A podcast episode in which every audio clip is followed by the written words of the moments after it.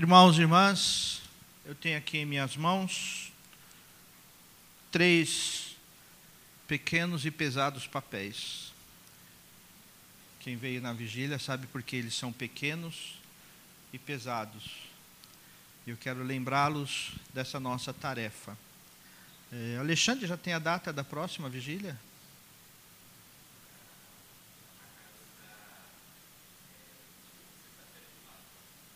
Na sexta-feira. Então, na sexta-feira de Páscoa, nós teremos uma nova vigília.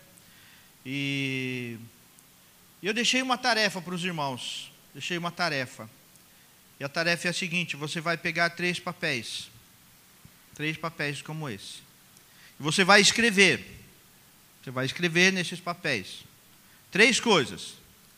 A primeira delas, você vai. Não é para fazer um momento, fica com o papel e quando vier a memória, a situação, você volta para o papel e anota durante este mês. Então, o primeiro papel é sobre pecado, mas no sentido do meu pecado contra Deus. Sabe aquelas coisas que ninguém sabe, aquelas omissões, aquele relaxo, aquela falta de compromisso, que o Senhor toca o nosso coração e nos mostra. Então, esse primeiro papel, você vai anotar isso o seu pecado a Deus, diante de Deus. O segundo papel, você vai anotar os seus pecados ao próximo. Aquilo que você fez. Porque todos nós pecamos. E, e, em alguns momentos nós somos ásperos na palavra. Em alguns momentos a nossa palavra é agressiva, embora a gente possa aprender a ter uma comunicação não violenta no sábado, dia 28, vai ter um movimento sobre a comunicação não violenta. Então se inscreva, se inscreva, procure orientação aí com os diáconos, com a, com a André que está ali, né? e se inscreva. Comunicação não violenta. Mas em alguns momentos nós somos violentos nas nossas palavras. Somos arrogantes, agressivos, e sobretudo com as pessoas que nós amamos. Geralmente são os que nós mais amamos, os que sentem a nossa agressividade. Então, Nesse segundo papel, você vai colocar o pecado que você cometeu, sem se justificar. Ah, eu cometi esse pecado, mas foi por causa daquilo. Não. Não importa o que o outro tenha feito. Você vai colocar nesse papel o pecado que você cometeu contra o próximo. E o terceiro papel, você vai anotar aquelas coisas que trazem dor no teu coração. Aqueles pecados que foram cometidos contra você aquelas circunstâncias de perseguição, de dor, circunstâncias em que é, injustiças foram cometidas contra você, você reconhece que é injustiça, você sabe que é injustiça, mas o outro não pediu perdão e, e nem mostra sinal de que vai pedir perdão. Então você vai colocar nesse terceiro papel as coisas que você precisa perdoar, as coisas que você precisa aprender a perdoar. Né? Vamos ver lá no final do mês qual deles vai ficar maior. Né? Qual será a maior lista. Mas faça isso, ok? E se prepare para a nossa próxima vigília aqui na igreja. Bom, sem mais delongas, vamos à palavra de Deus. Eu quero meditar com os irmãos no Evangelho de Marcos, no capítulo 5. Evangelho de Marcos, no capítulo 5, do verso 24. Do verso 24 verso 25, melhor dizendo, verso 25 até o 34. Pode abrir a sua Bíblia aí. Evangelho de Marcos 5, 25 a 34. Vou esperar que todos abram. Depois você fica com a tua Bíblia aberta aí nesse mesmo texto. Nós vamos usar somente esse texto hoje. Então abre a tua Bíblia ou o teu celular. A Lilian está feliz da vida ali, com o zóio novo. Agora posso mandar bilhetinho para ela que ela vai ler. Marcos, capítulo 5, o verso 25 até o 34, eu vou ler. Diz assim: Aconteceu que certa mulher, que havia 12 anos vinha sofrendo de uma hemorragia, e muito padecer à mão de vários médicos, tendo despendido tudo quanto possuía, sem contudo nada aproveitar. Antes, pelo contrário, indo a pior. Tendo ouvido a fama de Jesus, vindo por trás dele, por entre a multidão, tocou-lhe a veste, porque dizia: Se eu apenas lhe tocar a veste, ficarei curada. E logo lhe é, estancou a hemorragia e sentiu no corpo estar curada do seu flagelo. Jesus, reconhecendo imediatamente que dele saíra poder, virando-se do meio da multidão, perguntou: Quem me tocou nas vestes?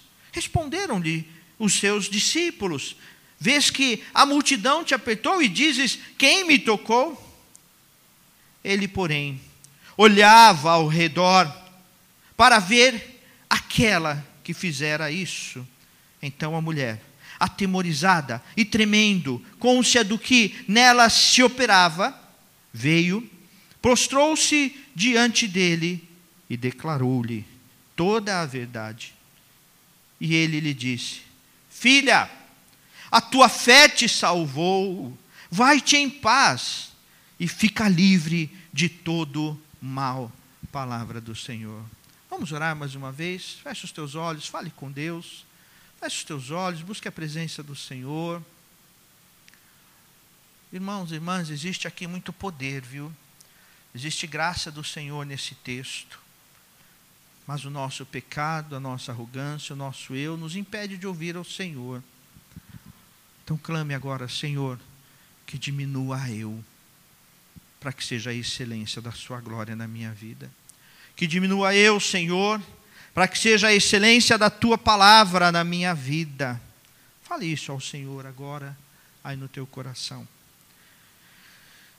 Eterno e bondoso Pai, oh Deus, como é bom estar aqui com o teu povo, mesmo em dias de ameaças que temos vivido, mas estar com o teu povo é graça e vida, é poder, é maravilha e nós te louvamos, Senhor. Obrigado, Pai. Ser presente, Senhor, neste momento. Ser presente, ó Deus, em cada situação agora que vamos pregar, em cada palavra, Pai. Realmente que diminua eu, ó Deus, para que seja através da minha boca, dos meus lábios, ó Deus, seja a excelência da tua palavra somente, ó Deus, do teu querer somente. Fala, Pai, ao nosso coração em nome do teu filho Jesus Cristo. Amém, Senhor. Amém. Mês de março a gente vive dois momentos muito importantes para nós, coletivamente, além dos momentos importantes individualmente. Por exemplo, mês de março para mim é referência da minha primeira filha. Então é, um, é uma referência maravilhosa mudou a minha vida pessoalmente. Mas nós temos pelo menos duas referências que são comuns à sociedade, são comuns, a, é, são duas situações comuns a todos nós, que eu quero lembrar nesta manhã e tentar unir essas duas ideias. A primeira delas é a questão do aniversário da nossa igreja. A igreja completou mais um ano de vida e é, é gostoso a gente lembrar isso, porque a igreja completa aniversário. Por quê? Quem completa aniversário? Quem está vivo, não é? Então, se nós celebramos 29 anos de igreja, é porque a igreja está viva, porque a igreja pulsa, e ela pulsa o mover do Espírito Santo. E nesse tempo, ainda mais nesses dias de quaresma, precisamos parar, refletir, avaliar. Mas tem outro momento comum a todos nós também neste, neste mês de março, mais especificamente a sociedade mundial existe um momento muito importante, que é o Dia da Mulher. O Dia da Mulher. Já falamos disso na semana passada. E alguém deve dizer assim: é, esse negócio, sabe, o, o falso o falso romântico fala assim: que é nada, não tem que comemorar o Dia da Mulher, não, porque para mim o Dia da Mulher é todos os dias. Vai ver o que ele faz, faz nada. Não cuida da mulher como deveria. Né? Então eu quero falar um pouco sobre isso, sobre ser igreja, a essência da igreja. Mas então, mas falar também sobre esse momento que precisamos recordar, porque ele tem na história um papel muito importante, que é o Dia Mundial da mulher. E, e nesse momento, pensando nisso, me veio esse texto.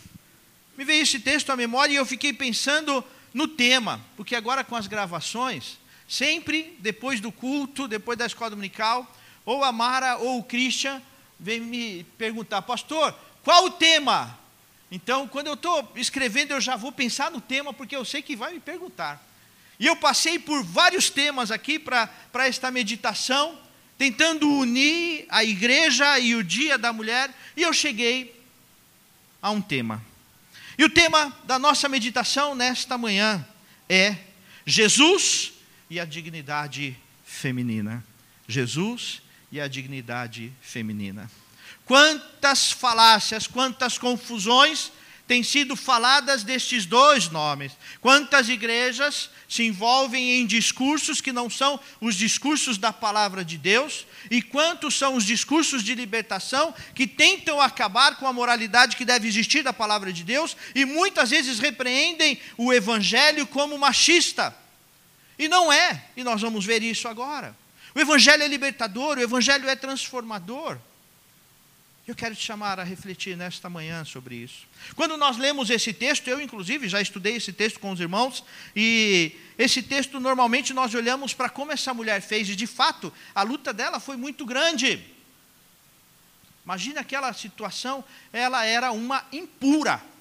Já começa por aí. Não, já começa antes de ser impura, ela era mulher. Ou seja, era subjugada ela pertencia a alguém. Alguém era dono dela. Já começa aí a falta de dignidade desta mulher. E para piorar a situação, ela, ela era uma largada. Ela era uma largada porque era uma impura. Por onde ela ia, Sabia que a mulher com esse fluxo de sangue naquela época, a cadeira que ela sentasse se tornaria uma cadeira impura a casa que ela entrasse se tornaria uma casa impura. As pessoas que ela tocava se tornavam pessoas impuras e precisavam de tratamento.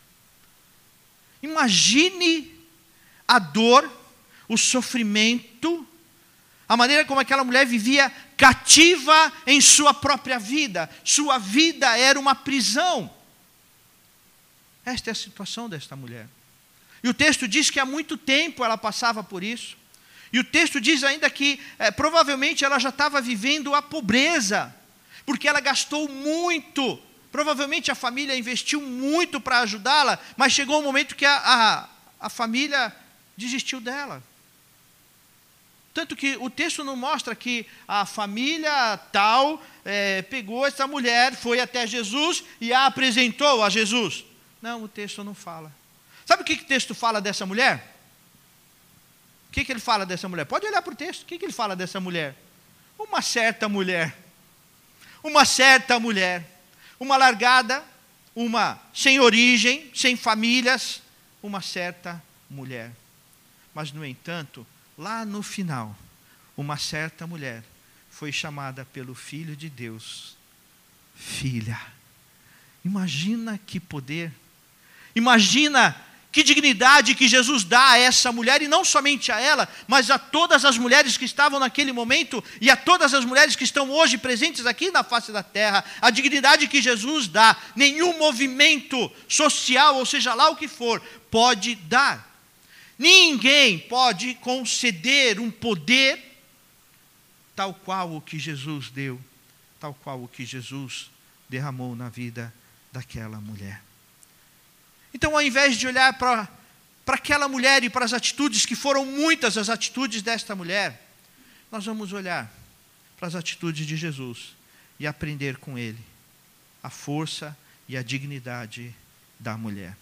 A primeira coisa que nós aprendemos com Jesus, o verso 30 diz assim: Jesus reconhecendo imediatamente que dele saíra poder. Jesus sentiu aquela mulher em todas as esferas e áreas da sua vida. Quando aquela mulher tocou Jesus, quando aquela mulher encostou em Jesus, e em quantos ela já havia tocado, né? Quantas pessoas ela foi lá e falou assim: me ajuda, vem, me acompanha, vem ser meu companheiro, minha companheira, me ajuda nessa trajetória. Mas ali ela estava sozinha, porque era só uma certa mulher. Mas Jesus sentiu aquela mulher. Queridos, isso é muito profundo. Porque Jesus poderia dizer assim: ele sabia quem havia tocado. Ele podia, diante da sociedade, dizer: não, não vou tocar nessa. Porque a mulher ainda é impura por causa do fluxo de sangue. E, e ela vem me tocar, o que ela pensa que ela é? Mas Jesus sentiu a dor física daquela mulher. Quando ela tocou Jesus, Jesus sentiu a dor daquela mulher. Jesus foi além da dor física. É maravilhoso, quando nós olhamos para as entrelinhas do texto, nós percebemos que Jesus percebeu, sentiu a dor emocional daquela mulher. Tudo que ela havia passado, toda a história, todo o sofrimento, toda a dor, Jesus sentiu. Jesus sentiu a dor daquela mulher. E Jesus se envolveu com as emoções daquela mulher. Jesus se envolveu com as emoções daquela mulher.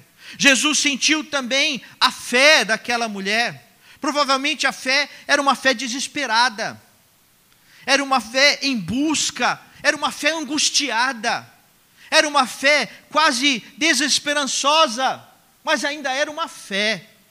Era uma fé de resiliência, porque ela estava num momento de resiliência, já havia lutado em tantas coisas, em tantas situações, de, de tantas formas, mas ela refaz a força e vai até Jesus. Vence, empurra a multidão e toca Jesus. E toca Jesus. E Jesus sente tudo que ela sentia, tudo que passava por ela. ela ele sentiu. Esse é o Cristo que, como igreja, nós precisamos pregar. Não é um Cristo distante, não é um Cristo isolado, não é o um Cristo que não ama, não é o um Cristo de discurso, mas é um Cristo que abraça, é o Cristo que afaga, é o Cristo que cuida, é o Cristo que sabe da, da saga, sabe da história. Esse é Jesus, esse é o nosso Jesus. E nós precisamos parar e pensar que Jesus nós estamos demonstrando com as nossas atitudes como igreja. Quantas e quantas vezes, como igreja, somos insensíveis à dor deste e daquele. E é tão fácil julgar, né? Ah, mas é um bebum. Ah, mas é um drogado. Ah, mas é um sem vergonha mesmo. Eu estou lendo um livro, e, e, é o livro que vou estudar com os jovens. Vou mostrar aqui para vocês. Esse livro aqui, ó. Cristão Contagiante. E um dos temas é que se nós não sabemos amar as pessoas como Cristo amou, nós não podemos dizer que somos cristãos contagiantes. Muito pelo contrário, a nossa falta de amor a nossa falta de empatia, empatia, de sentir a dor do outro, nos faz deixar de ser cristãos verdadeiros. Buscamos a nossa própria dignidade e nos esquecemos de sentir a necessidade de dignidade dos outros. Eu tenho certeza que tem alguém perto de você que precisa de dignidade restaurada. E essa pessoa está esperando que você faça algo por ela aquela mulher, naquele momento, ela fez tudo o que ela podia fazer. E ela foi e tocou Jesus. O restante era com Jesus. Sabe, queridos irmãos e irmãs, existem pessoas que nos tocam e é só isso que elas podem fazer. É só isso que elas podem fazer. O restante depende de nós. Depende da nossa empatia, depende do nosso amor da nossa atitude de libertação. Eu quero te dizer nessa manhã, em nome do Senhor Jesus, com o que aprendemos com Jesus, Jesus, Ele é o mesmo ontem, hoje e o será para o todo sempre, e Ele tocou aquela mulher, e hoje Ele toca a tua vida, Ele pode tocar a tua vida. Nestes dias de vírus, nós estamos evitando de tocar nas pessoas, né? Alguém falou ontem aqui, né, na sexta-feira agora, a partir de agora o cumprimento é o cumprimento de Wakanda. Os que gostam de filmes sabem o que quer dizer, né? Cumprimento de Wakanda, de Wakanda, como é que é, Alexandre? Assim, ó. Olá, irmão, tudo bem? É assim, ó. É. Mas nós precisamos aprender a tocar em Jesus. E precisamos aprender que as pessoas vão tocar em Jesus através de nós. É através de cada um de nós que as pessoas vão tocar Jesus. E é hora de responder: que igreja nós somos? As pessoas tocam e são recebidas. As pessoas nos tocam e têm os teus sentimentos, necessidades, anseios contemplados por Deus através de nós. Através de nós. Cuidado com o discurso. Ah, ninguém tem nada a ver comigo, eu vivo a minha vida e o importante é eu entrar, eu, eu vou lá, faço a, a, a minha, minha reza lá, porque não é oração, né? Faço a, a minha palavrinha lá, meu louvorzinho lá e vou embora. Que você está fazendo com as pessoas que tocam você? Que tocam você e que Deus permite que toquem você. É hora de parar e pensar nisso. Aquela mulher tocou Jesus e teve o toque, e foi o toque da libertação. A segunda coisa que nós aprendemos com Jesus, vamos voltar um pouquinho, verso 27, diz assim: Porque dizia: Se apenas lhe tocar as vestes, ficarei curada.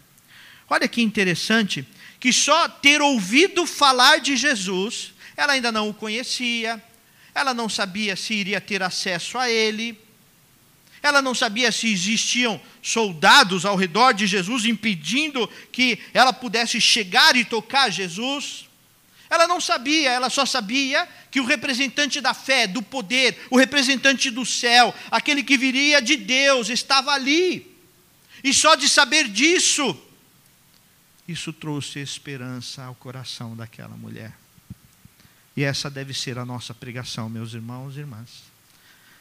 Essa é a essência da igreja.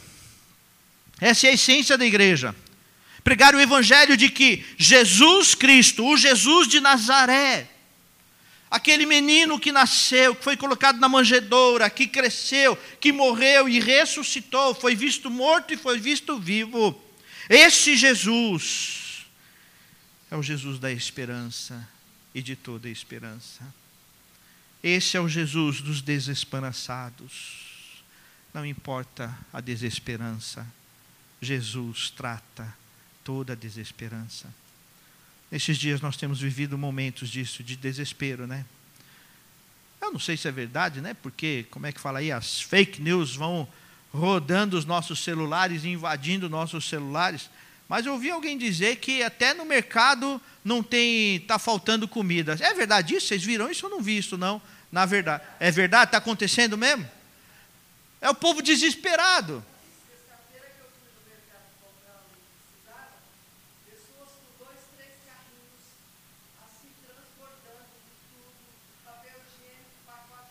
É, papel higiênico, é.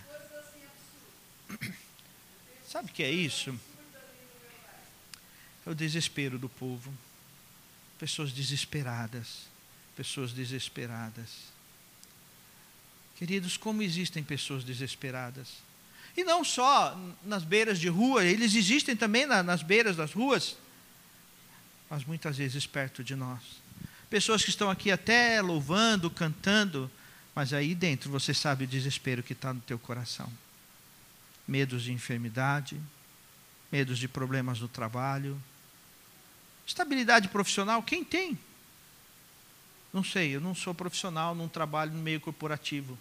Existe estabilidade profissional? Existe? Está totalmente seguro? Tá, Daniel? Totalmente seguro. Pode sossegar, porque não vai ter problema. Sabe, essas pressões da vida vão trazendo desespero. Vão trazendo desespero, como aquela mulher estava, desesperançosa, triste. Mas Cristo trouxe esperança para aquela mulher. Cristo renovou a esperança daquela mulher. E qual deve ser o discurso da igreja? que a esperança está em Cristo Jesus. Às vezes nós nos perdemos, queridos irmãos. Digo isso com muito amor, para refletir como igreja de Cristo. Nós pregamos movimentos que são não são os movimentos do evangelho. Movimentos que são até de libertação e são importantes em certas situações, mas entenda que o movimento, a mensagem, a palavra e o poder da esperança que temos em Cristo Jesus está acima de qualquer movimento social, político, ou seja lá o que for. Jesus é o movimento da vida. Jesus é a esperança da vida. Jesus renova a esperança. Então, lute, lute pelos direitos. Tenha posicionamento, vamos nos posicionar, mas não vamos nos esquecer que acima disto tudo está a graça do Senhor derramando a esperança que vem dos céus. Esperança que o mundo não compreende. Esperança que está totalmente longe, longe da esperança que o mundo pode pregar. E a dignidade que a mulher precisa, a dignidade que eu e você precisamos, a dignidade que nós precisamos está em Cristo Jesus acima de tudo. Acima de tudo o que a mulher precisa e o que a igreja precisa proclamar é a dignidade que Cristo dá. E quando existe esta dignidade, quando vivemos na esperança da dignidade que Cristo nos dá, Nada mais pode tirar a esperança. Nada mais. Porque vivemos bem certos de que, ao seu tempo, Deus vai agir, porque Ele é soberano. Sabe, não deixe de lado os seus movimentos, que você gosta de participar e tudo, mas não se esqueça. Jesus está acima de todo movimento e de qualquer movimento. Qualquer movimento sem Jesus é apenas um movimento social, ou seja lá o que for. Mas em Jesus, o movimento é de libertação, é um movimento de liberdade plena, perfeita e poderosa. E diante daqueles todos que estavam ali, quando aquela mulher tocou Jesus, em vez dele disfarçar, não, aí mulher, beleza, resolvido, hein? Fica aí que eu já me vou. Mas não, Jesus procura aquela mulher. Jesus se envolveu com aquela mulher para dar a ela dignidade e diante de todos que estavam lá. Diante de todos que estavam lá. Vamos entender isso. Jesus é a favor da dignidade, Jesus trabalha a dignidade desta mulher, mas Ele é a esperança, Ele é a única esperança. Mas em terceiro lugar, nós aprendemos mais com Jesus. Veja aqui o verso 29, olha que interessante, diz assim: E logo se lhe estancou a hemorragia e sentiu no corpo estar curada do seu flagelo. Querido, nós estamos nos dias onde nós não nos tocamos, não é? Ontem o Valmir passou lá em casa, ontem à noite, aí ele chegou assim, né? E aí, beleza? E aí, beleza? E aí, beleza? Né? Nós estamos evitando tudo isso. Nós estamos desse jeito. Mas é interessante que, neste caso, o impuro tocou o puro. E o que aconteceu? Se tornou puro, foi purificado. Nós estamos nos dias em que os impuros tocam os puros e os puros se tornam impuros. Falando de vírus. Mas neste caso, Jesus é a pureza dos impuros. Jesus é toda a pureza dos impuros.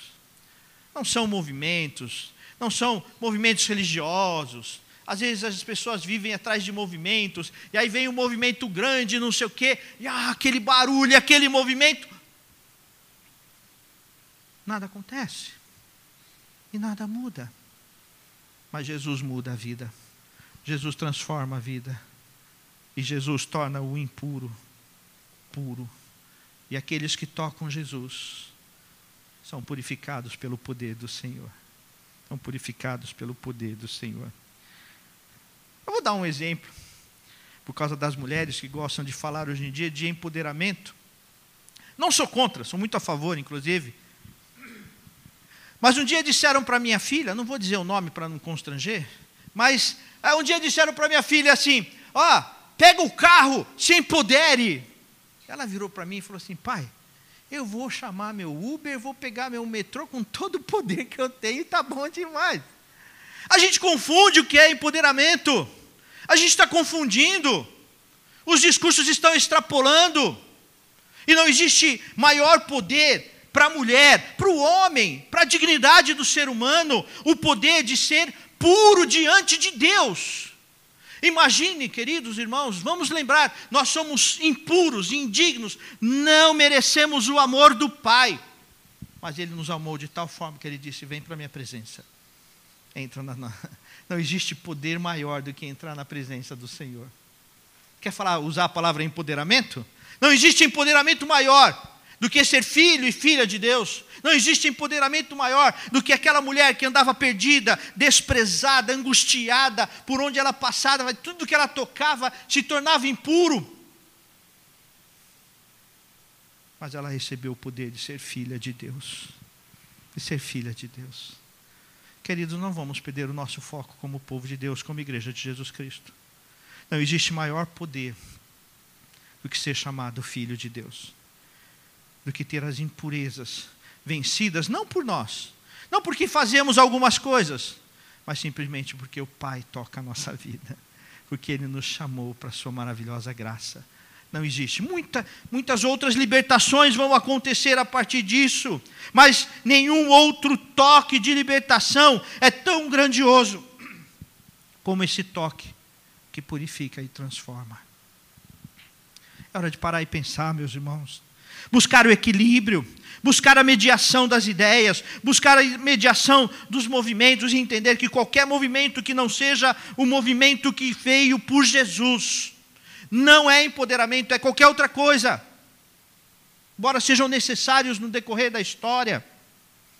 Haja vista a música, tchau, bela tchau. Vai ler sobre essa música, você vai entender a força dessa música na história, na libertação dos trabalhadores italianos e dos que lutaram contra uh, o nazifascismo. Vai entender? São lutas importantes. Mas se não for o que Jesus fez, continuamos presos, sem esperança e impuros. Impuros.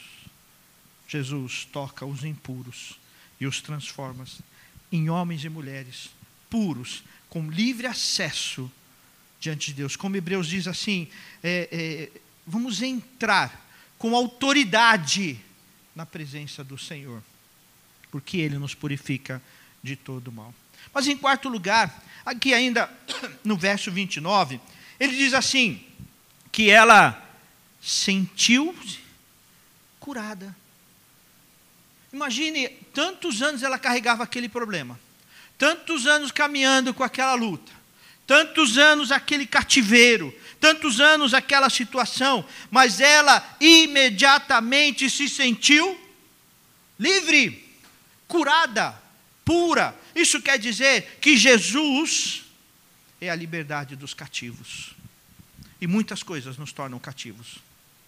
Hoje estão falando e é importante que os jovens saibam disso, queridos jovens. Antes dizia mais a mulher, mas eu acho que tanto homem quanto mulher, igualmente. Cuidado com relacionamento abusivo, relacionamentos que te prendem, que sufocam, que não dão liberdade. E eu tenho visto relacionamentos abusivos que, na verdade, o que precisam é de entender a liberdade em Cristo Jesus, porque são mulheres, são jovens, é, é, homens também, que se colocam numa prisão, porque o coração está preso. Mas quando Cristo liberta, a libertação abusiva acontece também. A libertação do relacionamento abusivo acontece também. Veja que nós estamos lutando com da maneira errada pela coisa certa. Precisamos lutar por libertação, lutar por, por aquelas mulheres que às vezes não percebem que tem relacionamento abusivo, por aquelas mulheres que praticam relacionamento abusivo, porque não se iluda, porque existem mulheres que praticam relacionamentos abusivos, e homens também. Essas pessoas precisam da liberdade de Cristo Jesus precisam da liberdade de Cristo Jesus. Conhecereis a verdade e a verdade vos libertará. Pensa na prisão que essa mulher vivia. A sua vida era um cativeiro.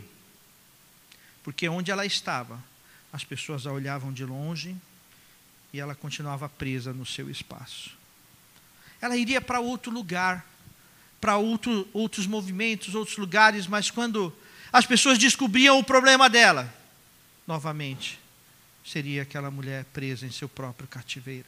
Sua vida, seu coração era o seu próprio cativeiro. Mas quando o Senhor encontrou com ela, quando o Senhor encontrou esta mulher, quando ela tocou Jesus, ela se sentiu livre.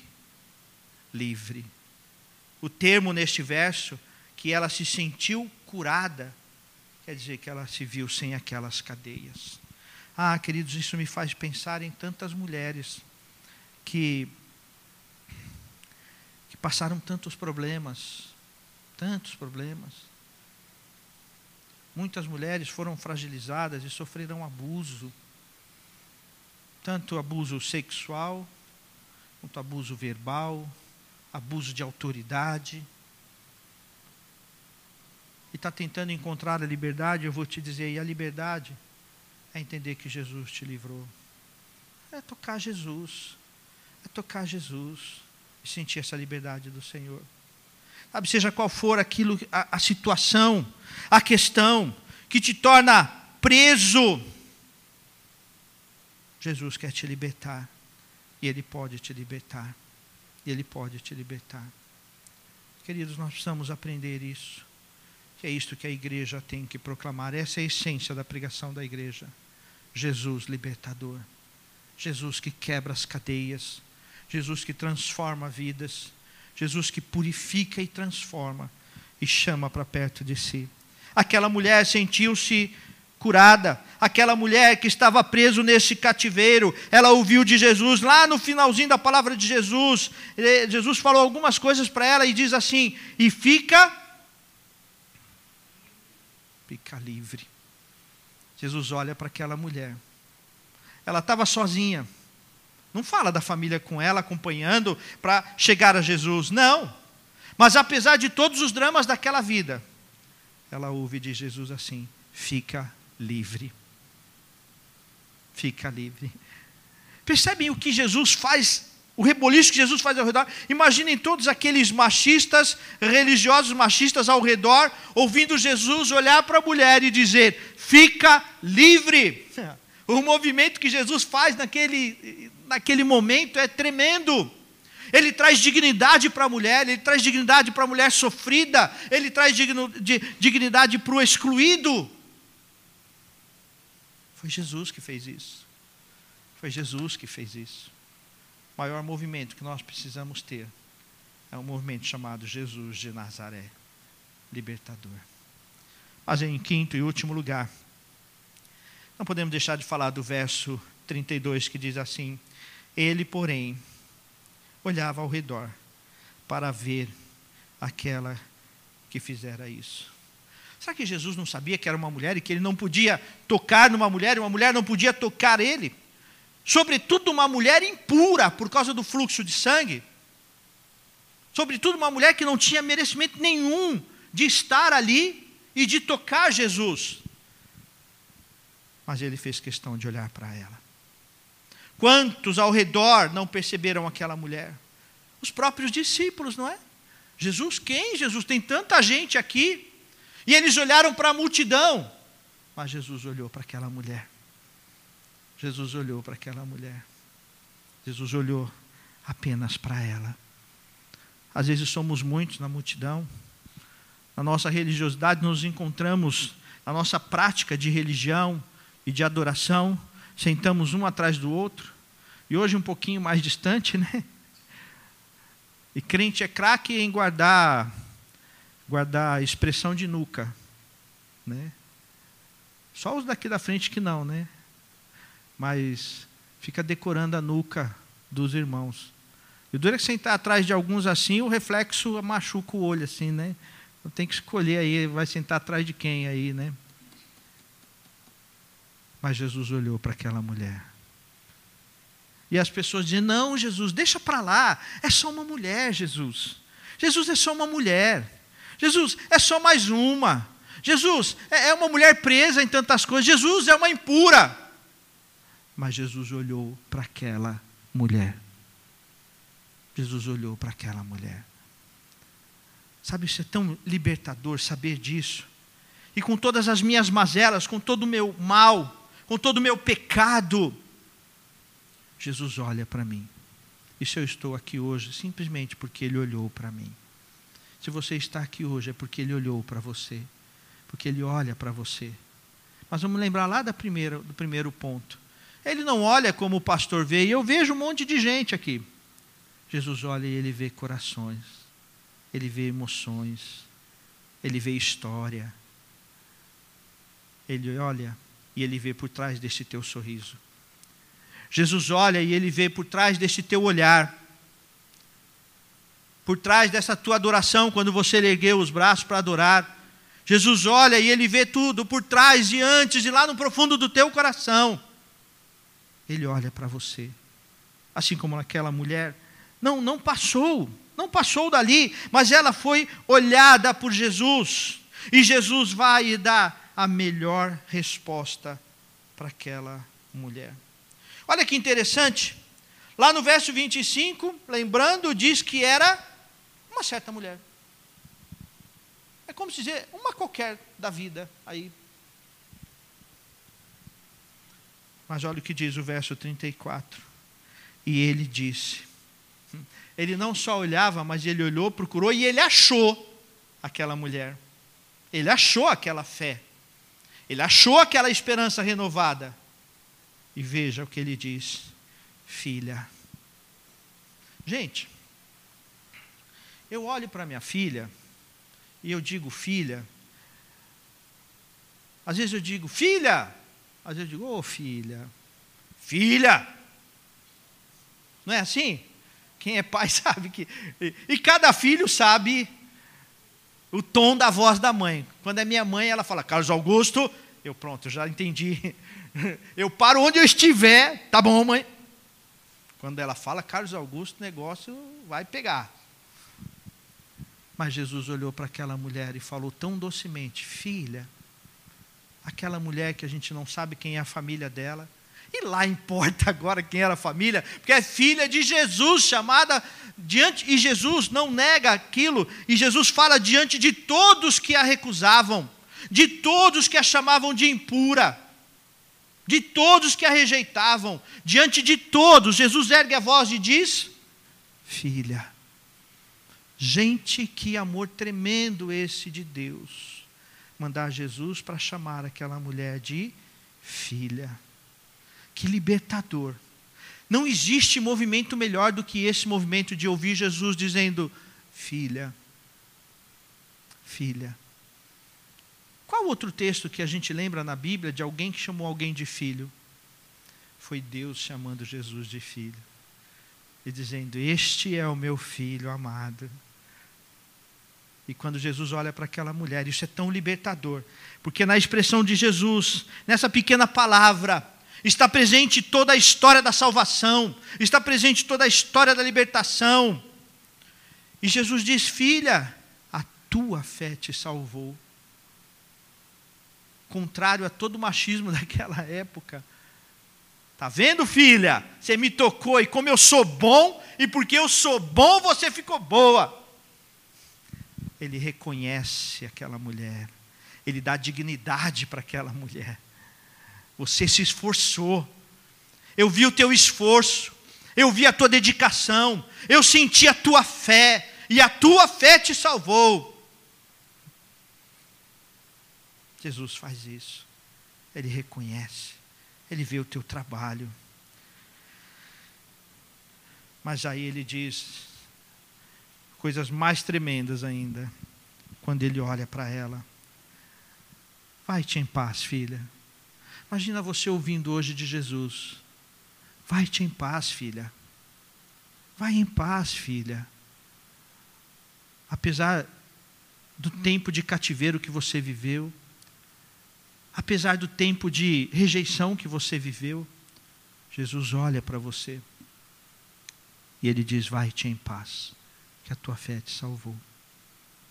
E lá no finalzinho, ele ainda diz: e fica livre do teu mal. Quem é que ia dizer para aquela mulher assim: oh, você é uma mulher, viu? Pode baixar aqui e fazer. Quem é você para dizer isso? O Jesus veio aqui e me disse que eu sou livre, meu filho. O que importa é a opressão que você quer fazer ou pode fazer. Nada mais seria suficiente para oprimir aquela mulher porque qualquer opressão que viesse contra ela, Deus deu dignidade de vida para aquela mulher, quando disse: Você é livre. E Jesus disse isso na frente de todos os que não gostavam das mulheres, não gostavam daquele fluxo de sangue, todos que desprezavam. Jesus olhou para ela e falou: Você é livre. E Jesus fala para mim e para você nesta manhã, da mesma maneira como falou para aquela mulher: Você é livre do teu mal. Você é livre do teu mal. Ela reconheceu o mal que a perseguia. Ela reconheceu toda aquela dor. Mas ela ouviu de Jesus: Vai, porque você é livre. Irmãos e irmãs, não existe movimento mais libertador do que um movimento chamado Evangelho de Jesus Cristo. Nós temos as nossas lutas políticas e elas são importantes por causa daqueles que não chegaram no Evangelho ainda. Aprendi isso com a minha filha. E os movimentos sociais são importantes e são necessários e libertadores por conta disso. Porque existe sim muito machismo, existe sim muita homofobia, existe sim é, é, perseguições de todo tipo, racismo. E o só se calar é apoiar esses, todas essas opressões. E como que nós precisamos, como nós podemos entrar nessa luta? Principalmente com o Evangelho de Jesus Cristo. Outras coisas podem acontecer, mas são apenas movimentos, se não tiver presente o Evangelho de Jesus Cristo. Esse Evangelho é libertador. Jesus e a dignidade feminina.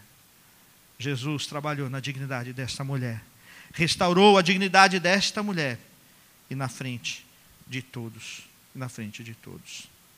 Queridos irmãos e irmãs, nós vamos orar agora. Nós vamos orar porque, como esta mulher, todos nós temos situações de impureza, sejam situações de enfermidades, enfermidades. Ontem eu fui pedalar de novo. Foi a segunda vez esse ano. Está difícil pedalar esse ano, né, Daniel? Está difícil. Está me enrolado para pedalar. Mas o Hélio conseguiu um tempinho lá e eu e o Hélio fomos pedalar. Irmãos, para mim, é, para você parece, pode parecer bobeira, mas para mim é tão libertador pedalar, porque eu tenho seis parafusos, um pino nessa perna, tenho uma prótese de tornozelo, tenho os dois joelhos lascados. E quando eu pedalo, para mim é um sentimento tão libertador tão libertador, um sentimento de resiliência. E ontem, quando eu estava subindo ali a, a, a, Rebouças, quase lá no finalzinho, eu falei: eu vou desmaiar, eu vou desmaiar. Eu, mas não desmaiei. Ou desmaiei e não percebi, mas continuei. continuei até o final da, da Rebouças. No final eu morri, mas ressuscitei. Sabe, a gente precisa viver momentos de libertação. É importante. Não só de movimentos grandes, mas de coisas simples no dia a dia da vida.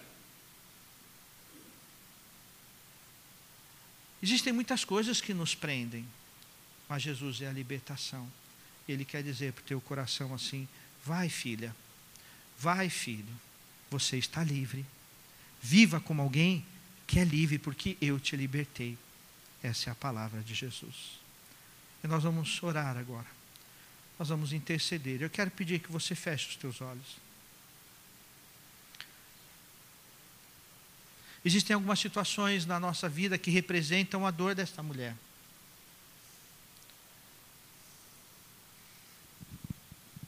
Talvez você esteja preso a algum relacionamento abusivo. E não tem como sair, não sabe como sair, mas o Senhor quer te libertar.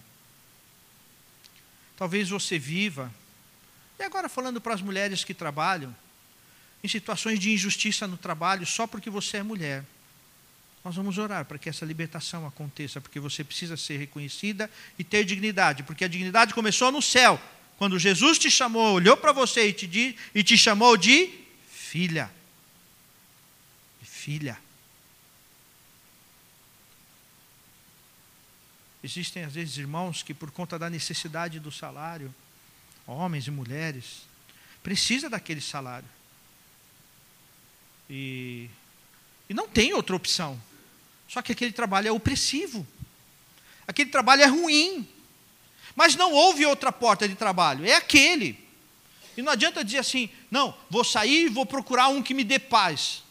Talvez vai encontrar o próprio capeta no outro. Mas o Senhor quer te dar paz aonde você está. Quando Jesus libertou aquela mulher, Ele não tirou a mulher de perto dos machistas, de perto dos religiosos, de perto daqueles que a ofendiam, mas lá onde ela estava, naquele lugar, Jesus deu dignidade para ela. Na onde ela estava, no lugar que ela estava. E o Senhor quer te dar dignidade onde você está hoje. Erguer a tua cabeça erguer a tua cabeça no lugar que você está. Eu quero orar por você agora. Se você sente que tem passado por situações de prisão, de cativeiro, que tem durado tempo, e está difícil de se libertar, e talvez como essa mulher, você já tentou de várias formas e não conseguiu, eu quero orar agora por você, para que o teu coração seja livre, você ouça do Senhor, vai em paz e seja livre se alguma coisa prende o teu coração. Talvez são lembranças de opressões que você passou no passado. Talvez são lembranças que oprimem teu coração, mas foi você que errou. Foram pecados que você cometeu e isso ainda é um cativeiro, é uma prisão no teu coração. Se você está passando por isso, fique em pé que eu quero orar por você. Se algo está prendendo o teu coração, se você se sente preso em alguma coisa, e precisa ouvir de Jesus: vai em paz, seja livre deste mal. Se você precisa dessa oração, fique em pé que eu quero interceder por você, para que você sinta o Senhor, para que você sinta o Senhor te libertando, para que você ouça o Senhor te libertando. Se é o teu desejo, fique em pé para você encontrar essa liberdade no Senhor para você vencer esta prisão. Às vezes tem gente que carrega tristezas no coração, de coisas que não conseguiu conquistar. Mas o Senhor quer te libertar dessa tristeza agora e te dar paz, paz que vem dos céus. Se é o teu desejo receber essa paz do Senhor, fique em pé que eu quero orar por você em nome de Jesus.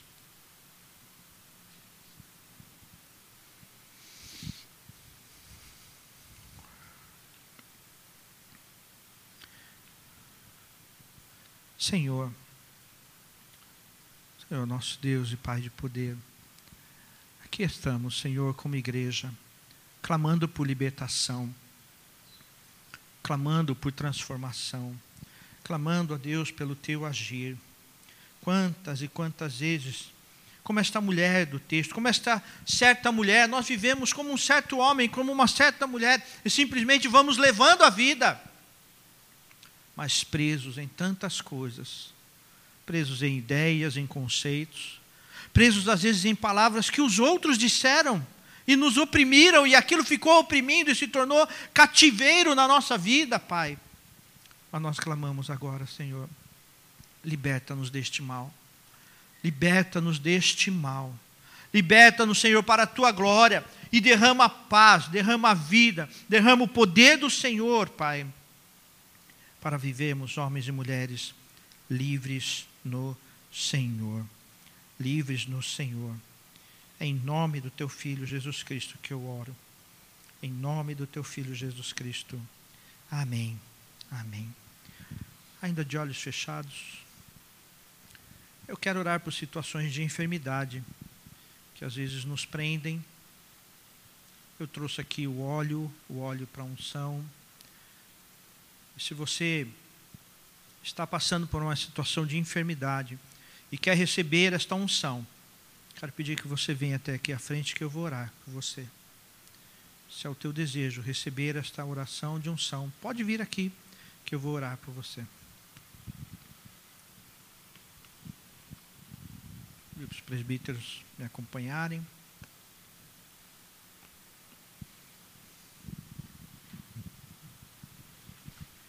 Eu vou orar, vou começar a orar por unção, com unção, mas se for o teu desejo receber esta unção com óleo, vem até aqui durante a oração, você vai receber esta unção que é um símbolo do mover e da presença do Senhor.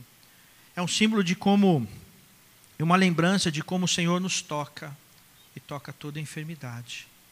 Então nós vamos orar agora em nome de Jesus. A igreja esteja em oração. A igreja em oração. Quero pedir que os presbíteros de disponibilidade, o Marcelo, o Daniel, venham me ajudar nisso. Os presbíteros do conselho estão hoje em posição de pedido de oração.